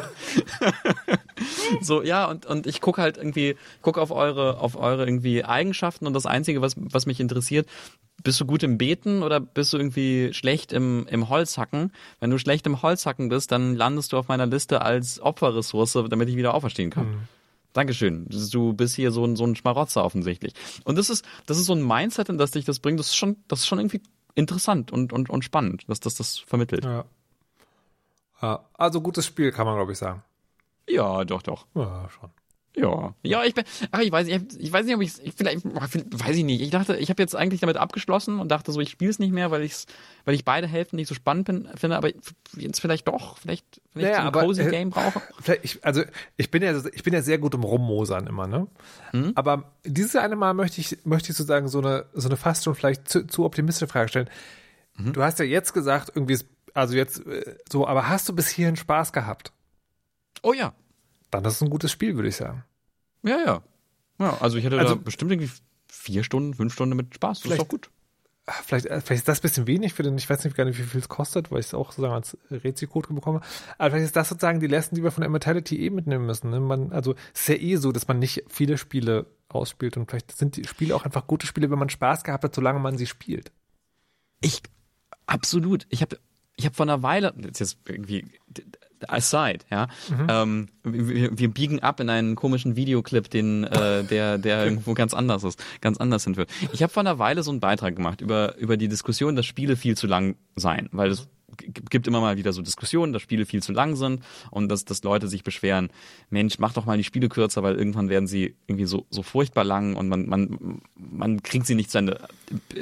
Exhibit A, Elden Ring. Ein extrem langes Spiel, das wir beide immer noch nicht zu Ende gekriegt haben, obwohl wir es beide gut finden. Und ich habe also ich hatte damals dann gesagt, so ja, ne, Spiele müssten irgendwie kürzer werden und so, das wäre vielleicht besser. Aber dann habe ich auch gedacht, weißt du was? Aber vielleicht müssen wir, also vielleicht muss man auch okayer damit sein zu sagen, ich, ich muss, ich muss ein Spiel auch nicht zu Ende spielen. Also, da laufen wir sozusagen in die Falle rein, glaube ich, gerade, die man anderen Menschen gerne vorwirft, dass wir nämlich sagen, die Spiele. Hm? Ich finde es okay bei so Spielen wie bei Immortality, wo das sozusagen angelegt ist. Ne? Also es gibt zwar eine Story, die ist halt zum Ende, aber du, aber du, also es ist darauf angelegt, da Befriedigung rauszuziehen, wenn du damit fertig bist. Ich finde es auch okay bei solchen Roguelike-Spielen, also Spielen, die vor allen Dingen Game-Mechanik sind mit einem netten Drumherum ich finde, das ist schon ein Vorwurf, den man sozusagen, also keine Ahnung, so Blockbustern machen kann, die eine Geschichte erzählen wollen und dann sozusagen im zweiten Drittel nochmal Filler bringen. Sammeln diese zehn Schwalben und Ja, ja, sammeln voll. auch so. Also ich finde, das ist eine Diskussion, die kann man, glaube ich, filigraner betreiben, außer äh, es ist okay, es ist nicht okay, sondern ich würde es tatsächlich klar. so ein bisschen genreabhängig machen wollen. Ja, ja, ja, doch, doch, doch, auf, doch, also ja, ja, sehe ich auch so, aber, aber ich, ich glaube, aber ich glaube, ich möchte, also ich glaube, ich glaube, man sollte, ich glaube, man sollte sich nicht schlecht, man sollte sich auf keinen Fall schlecht fühlen, wenn man ein, ein Spiel nicht, nicht zu Ende bringt. Also auch, auch wenn es ein, wenn es eine Story erzählt, sondern wenn man, wenn man halt irgendwie nach einer Zeit X das Gefühl hatte, weißt du was, ich hatte hier eine, bis hierhin eine ganz gute Zeit, aber jetzt ist auch gut. Ich weiß, da kommt noch was, bla. Nee, das, also da stimme ich dir voll zu. Man selber sollte, wenn man Mhm. das aus so, da, das, das ist total okay. Ich finde, man sollte trotzdem den Vorwurf machen können an SpielemacherInnen, sozusagen, Mhm. wenn sie dich mit so einer Möhre äh, sozusagen an der Nase so lange rumziehen, dass du irgendwann denkst, ich eigentlich, jetzt, jetzt fühlt es sich an wie Arbeit. So, das, das, aber das ist eine andere Geschichte dann vielleicht. Mhm. Ja, auf jeden Fall. was du meintest. Ja, ja, ja. Okay. Ja. Okay, gut. Und jetzt wieder quasi auf den Main-Pfad dieser Folge in die Fresse. Und zwar äh, bringt uns das zu einem Spiel namens South of the Circle. You're lecturing too. Am I right? Dr. Hamilton. Clara McKirrick. How do you do? Doctor. Well, we all have secretaries. we, we just don't usually put the name on the front cover of the paper. Clara did more than a, a little research. Really? Das ist der Gegenbeweis zu Immortality. Also, das ist, der Gegen, das ist der Gegenbeweis zu Barlows. Okay. Das ist sehr lustig. Ähm, aber erstmal, was, was ist das Spiel? Das Spiel ist ein äh, gezeichnetes, animiertes Spiel. Sie nennen das animierten Siebdruck. Das sieht tatsächlich so aus, so ein bisschen wie 70er Jahre, alles sehr flächig, Comic, Comic, aber ganz schön. Ähm, und es gibt äh, auch zwei Geschichten. Also die eine ist, der, jemand fliegt in die Antarktis, um dort Dinge zu erforschen und das Flugzeug macht eine Bruchlandung. Und dann muss er, der Pilot Bein gebrochen, er muss dann alleine durch das Schneefeld wandern, um irgendwie Station zu erreichen. Und dann, während er, während dieser Wanderung durch Eis und Schnee, ähm, reminisziert er so seine, also erlebt man sozusagen seine Vergangenheit an der Uni in Cambridge. Wo er diese Frau im Zug kennenlernt, die wir gerade gehört haben. Und dann macht er mit der zusammen eine wissenschaftliche Arbeit. Und dann ist er bei 60er Jahre. Sexismus, it's a topic. Ähm, und dein Prof sagt so, puh, also geiles Ding, dann kannst du auch deinen festen Job haben hier, aber die Frau draufschreiben, das ist nicht so geil. Nee, Frauen und Forschung so, mm, ah, mm, äh, mm. Und dann äh, werden diese beiden Geschichten parallel vorangetrieben.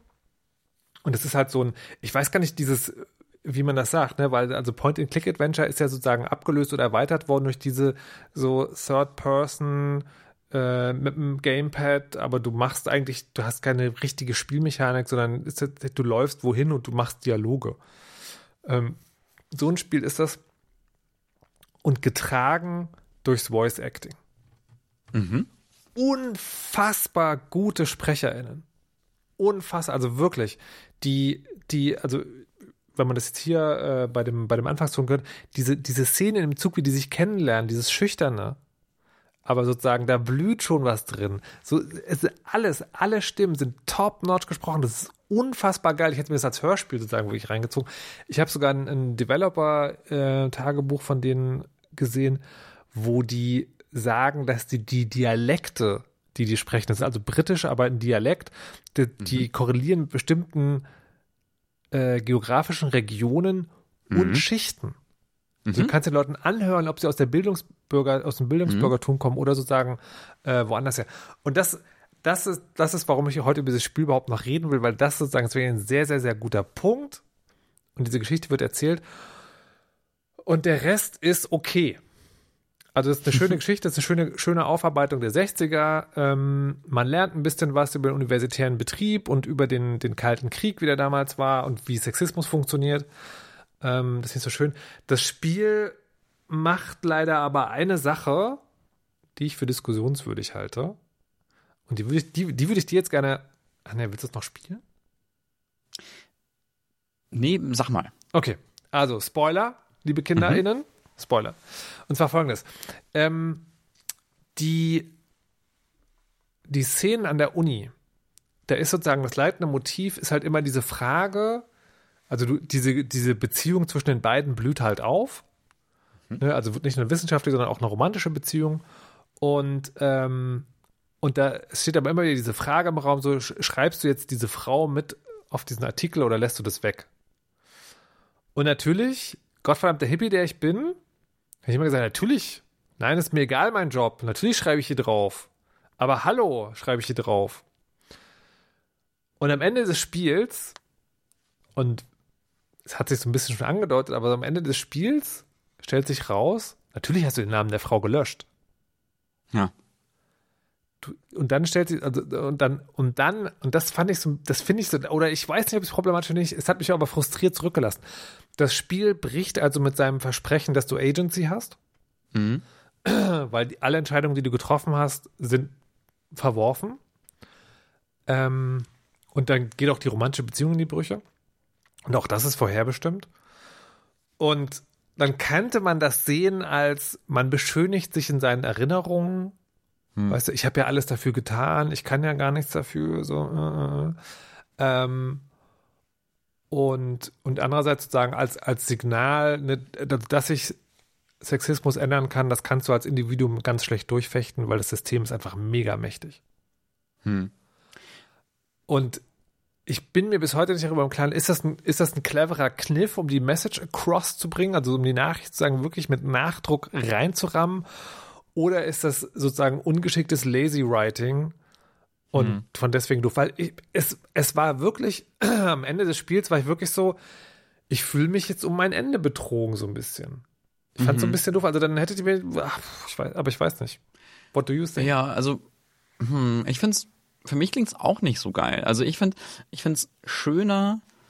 Das ist jetzt natürlich auch so hier so Arm, Armchair Design von wegen macht das Natürlich, mal anders und ja. so. Aber aber macht ja macht ja trotzdem Spaß. Ich find's ähm, ich find's schöner, wenn wenn es quasi darum geht zu zeigen, was für eine schreckliche schlechte Entscheidung man getroffen hat oder treffen muss, dass man quasi den Spieler, die Spielerin zu diesem Punkt führt, dass man wirklich selber diese schreckliche Entscheidung treffen muss und aber plausibel gemacht wird, warum man sie hier treffen muss, warum das irgendwie unausweichlich ist. Am besten irgendwie so, dass, dass man dass man immer wieder, also ich weiß nicht, wenn man es irgendwie sehr, sehr, sehr, sehr holzhammerig macht, dass man immer wieder zurückkommt, bis man quasi die, die Entscheidung trifft, die das Spiel weiterführt, weil die Entscheidung, die man irgendwie anders treffen möchte, ähm, die, die führt das Spiel nicht weiter. Also keine Ahnung, zum Beispiel, ähm, äh, ja, sowas, sowas wie, wie, weiß nicht, ob Spec Ops The Line irgendwie ein gutes Beispiel ist, das ist ein Antikriegsshooter, wo man schreckliche Kriegsverbrechen begehen muss als, als äh, Spieler unaus, unausweichlich. Ähm, also quasi, dass man sowas macht. Ähm, oder, äh, oder wenn man, wenn ja quasi die Entscheidung, äh, wenn die Entscheidung dir genommen wird, aber das so, so vielleicht so die Mystery ist irgendwie, die man dann die man dann aufdeckt.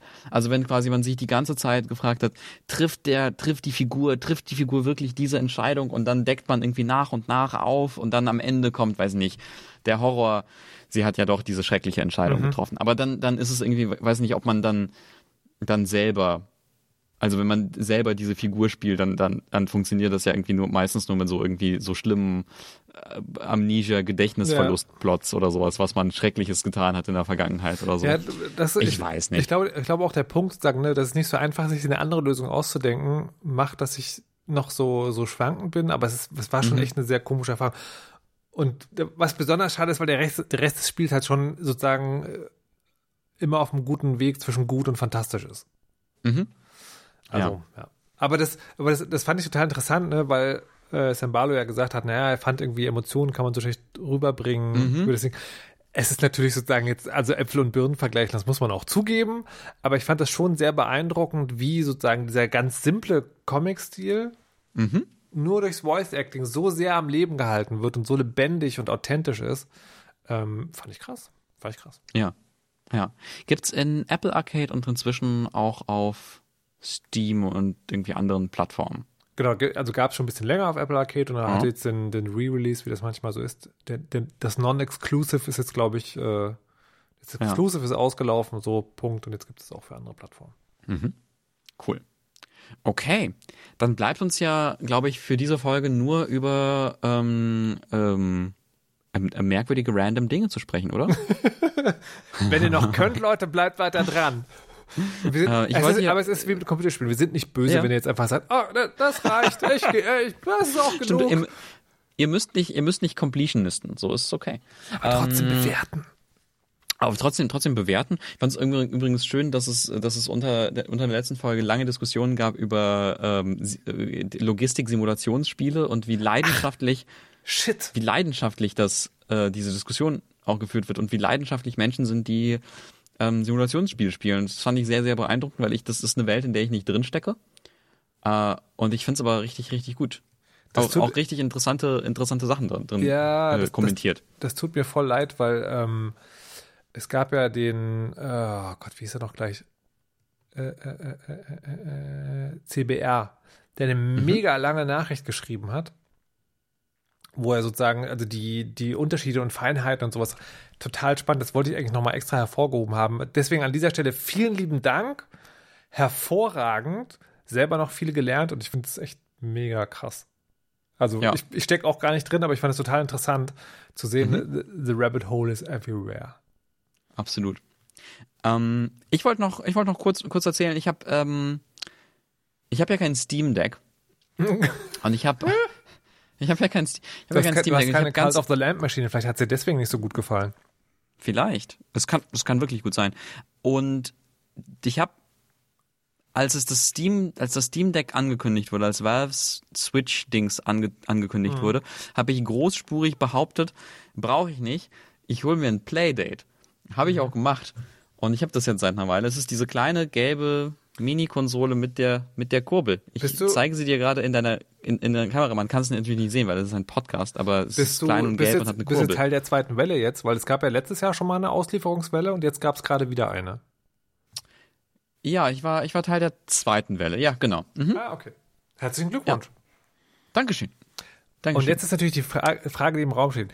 Ist es ein One-Trick-Pony? Also spielst du das eine Spiel Mhm. oder die zweite, die drei und dann ist auch okay, weil mit einer Kurbel kann man nicht so viel machen? Ja, ich bin. Hm. Ich bin mir, also die Idee, die, also die Idee ist, es ist ein kleines, kleines Game Boy Advanced förmiges kleines Minigerät.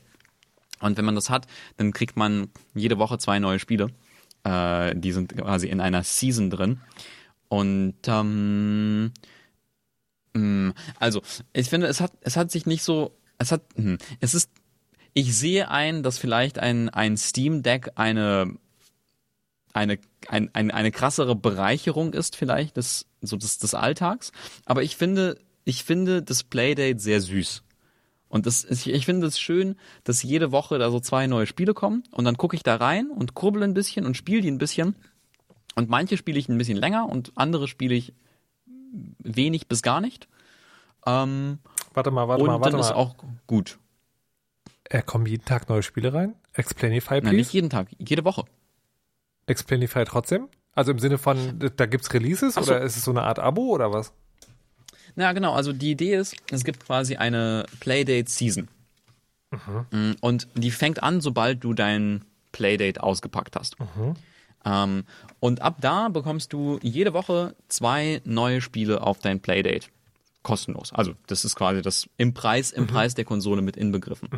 Und das sind Spiele von sehr namhaften EntwicklerInnen, Keita Takahashi zum Beispiel, der Mensch, der dieses, äh, der, der, ähm, das mit dem Rollen, man rollt Dinge zusammen auf einen Ball. Katamari Damacy? Katamari Damacy, ja. Philipp Stollenmeier? Äh, Philipp Stollenmeier äh, ist da nicht dabei, hat einfach so ein Spiel gemacht. Da, das ist nämlich, Ach so, das der ist nicht im was Abo, anderes. aber es gibt noch Der Store. ist nicht im? Abo. Man kann, genau, man kann aber auf Itch zum Beispiel, kann man sich Spiele kaufen, die man so sideloaden kann. Ah. Geht ganz einfach. Okay. Auch da habe ich mir so ein paar gekauft. Auch das Philipp Stollmeier Spiel, wo man eine kleine, eine kleine Figur auf einer Kurbel auf dem Bildschirm mit der Kurbel bounced, während ein sehr langatmiger Witz erzählt wird. Großartiges Spiel. Aber das sind alles so, also ich finde, die Playdate ist wirklich so eine kleine Mini-Konsole für kleine, kleine Minispiele irgendwie. Also So kleine so Menschen. kleine, äh, wait, what? fast so, das, das hat sowas, sowas Spielzeugartiges, sowas, äh, so, so Fidget Spinner-mäßiges, so was, was ganz Kleines, so ein kleines Dings, das man mit Freude sich anschaut. Zum Beispiel gibt es ein ganz, ganz putziges Spiel, mm, Flipperlifter. Äh, da kommt, da, da, du bist in einem Hotel und Pinguine laufen durchs Hotel und wollen im, im Aufzug hoch und runter fahren. Und du musst die Kurbel kurbeln, um den Aufzug nach oben und nach unten zu bewegen. Das ist wie so ein Oldschool-Aufzug.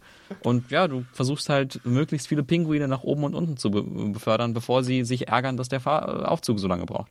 Verstehe, verstehe. Toll. Also, ja, ich hätte jetzt trotzdem gern ein Steam Deck. Ich wollte wollte gerade sagen, das hört sich an, wenn man es hat, ist es ganz süß, Ja. aber man muss es auch nicht haben. Nee, man muss es auch nicht, man muss, nee, man muss es nicht haben. Ich find's, ich find's aber süß. Ich find's Ja. lustig. Aber es ist Falls jetzt so, aber, hört, aber, aber du würdest jetzt nicht mehr sagen so, Markus, du musst es unbedingt auch haben, sondern das ist eher so, wenn du mal vorbeikommst, dann drücke ich sie mal in die Hand, weil das ist echt sehr süß, Ja. aber Ja. Das ist Ja, nichts es Schlimmes, ist auch- Dennis. Nee, es ist, also, aber was, was Schönes ist, es hat so eine Uhrenfunktion. Ist- Wie man es dann auch die aufziehen muss, weil es eine Kurbel hat oder was? Das wäre so lustig. Nee, es hat einfach eine, eine Uhrenfunktion und es liegt einfach wie so eine kleine Uhr auf meinem Schreibtisch immer und freut mich.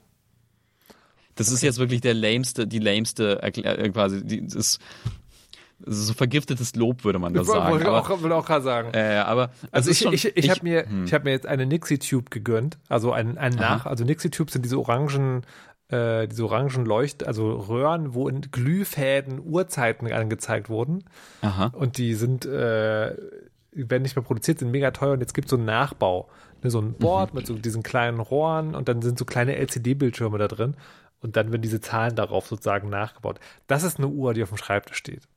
Aber die Okay. ist auch dafür da. Ja.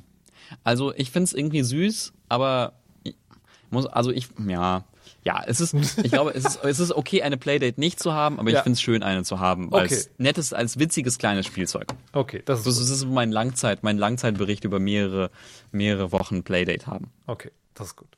Das ist gut. Vielleicht kann ich, vielleicht kann ich irgendwann mal über so ein paar, paar spezifische Spiele er erzählen, die cool sind. Maybe. Ja. Ja. Du hast Serien geschaut, die ich nicht geschaut habe. Ja. Das ist korrekt. Ah, Jetzt überlege ich gerade. Ähm, also ich glaube, weil, also ne, wir sind jetzt sozusagen in der Rubrik Random, Random Things am Ende der Sendung. Ja. Und ich glaube, deins ist besser als meins. Okay. Ich habe geguckt, Dinge, die in der Nerd-Ecke sozusagen erstmal wohlwollend aufgenommen werden, nämlich House of Dragons, die das Prequel zu Game of Thrones und die neue Lord of the Rings Serie. Und ich finde es beides unspektakulär. Ha.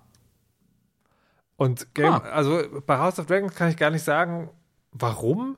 Es ist einfach so, es, also es hat einfach sozusagen so, so eine oder zwei Stufen Polish weniger.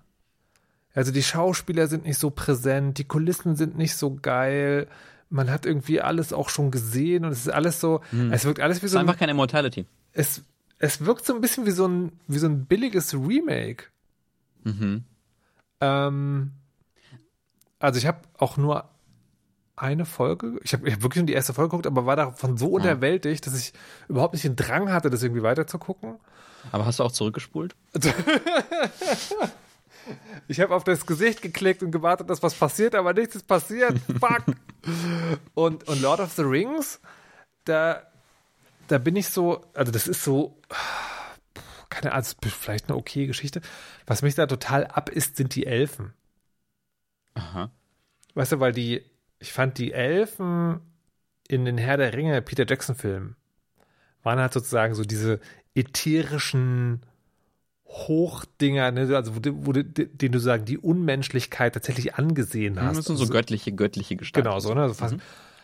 Und die Elfen hier sind halt einfach Menschen mit angeklebten Ohren. Also es ist literally, es erschließt sich mir nicht bei keinem der Charaktere bis jetzt, warum das Elfen sein sollen. Weil, sie, weil, ihnen, weil ihnen dieses sozusagen, dieses Jahrtausende alt und so, das fehlt denen komplett. Das sind halt Schauspieler, Menschenschauspieler, die Menschencharaktere spielen, die Menschensachen machen und Menschenemotionen haben. Aber es hat nichts mit Elfen, also für mich. Ne? Jeder, jeder hat sein Pet Peeve. Ähm, so, das ist das mein, und ich finde ich schade, weil ich hatte mich drauf gefreut auf diese beiden Serien, aber Ja. Interessant. Ich, bei, bei mir, ja, bei mir haben sie schon, schon, schon vorher so eine, so eine müde Lustlosigkeit ausgelöst. Irgendwie. Ich möchte die irgendwie auch so, irgendwie auch gucken. Nee. Und ich hatte dann aber irgendwie, irgendwie so, einfach so eine, so, ah, ja, ach, ist okay. Und ich, und stattdessen, weißt du was, was ich stattdessen gucke? Also weder, weder Sandman, also habe ich geguckt, Sandman, aber auch ganz gut. Ähm, statt, statt House of the Dragon und, und äh, die neue Herr der Ringe Serie gucke ich gerade gucke ich gerade einfach ähm, We Own the City wieder so eine verkopfte verkopfte äh, Serie von David Simon der The Wire gemacht hat wo es um äh, in irgendwie 4000 Zeitebenen die Geschichte von Polizeikorruption in Baltimore in, äh, in, in, in den 2000ern erzählt wird also ist so, zurückgespult. ja. Es ist so, ah, ja, fantastisch. Gebt mir mehr von, von, ähm, äh, von nicht aufgearbeiteten Polizeibeschwerden. Hm, Mensch, da hat aber jemand, da hat aber jemand Geld unterschlagen. Ja, es ist sehr spannend. Während irgendwie nebenan irgendwie so, yay, Herr der Ringe, Game of Thrones, und nicht so, yes, yes, Polizeikorruption. Was, was ist, was ist da schief, äh, schief gelaufen bei mir? Ich glaube, ich brauche brauch irgendwie so ein, irgendwie, äh, war, war irgendwie ermüdet von Nerd, Nerd-Medien. Das Vielleicht. ist, ist, aber das ist, über Sandman haben wir gar nicht gesprochen, ne? aber das, das machen wir heute nicht mehr. Das, das, das, das geht zu weit. das, das, Das geht geht, zu weit. Sehr gut. Markus, Ja. es war mir, es war mir eine Freude. Ich gehe, ich gehe jetzt weiter ähm, Polizeikorruption schauen. Dennis, Dennis, die Folge ist fast anderthalb Stunden lang. Das, das, ja, so lange dauert auch jede Folge Polizeikorruption. das ist, Dennis, das ist zu Nein, lang. tut's Wir waren mal bei einer Stunde. Was ist Ja, ich passiert? weiß, aber es ist ja auch schön, schön mit, schön mit dir zu reden. Wir Ja, es, auch, ist, es ähm, ist total schön, aber, aber wer denkt Ja. an die HörerInnen? Sind die unsterblich oder was? ich sag, Ich weiß nicht. es geht jetzt, es geht jetzt. Okay, gut. Ich sag nichts mehr. Also vielen, vielen Dank fürs Zuhören. Ähm, vor allem bis, bis hierhin. Das äh, zeigt, zeigt Durchhaltevermögen oder großes Interesse für beides. Be beides danken wir. Dankeschön. Dankeschön. Vielen lieben Dank. Dankeschön.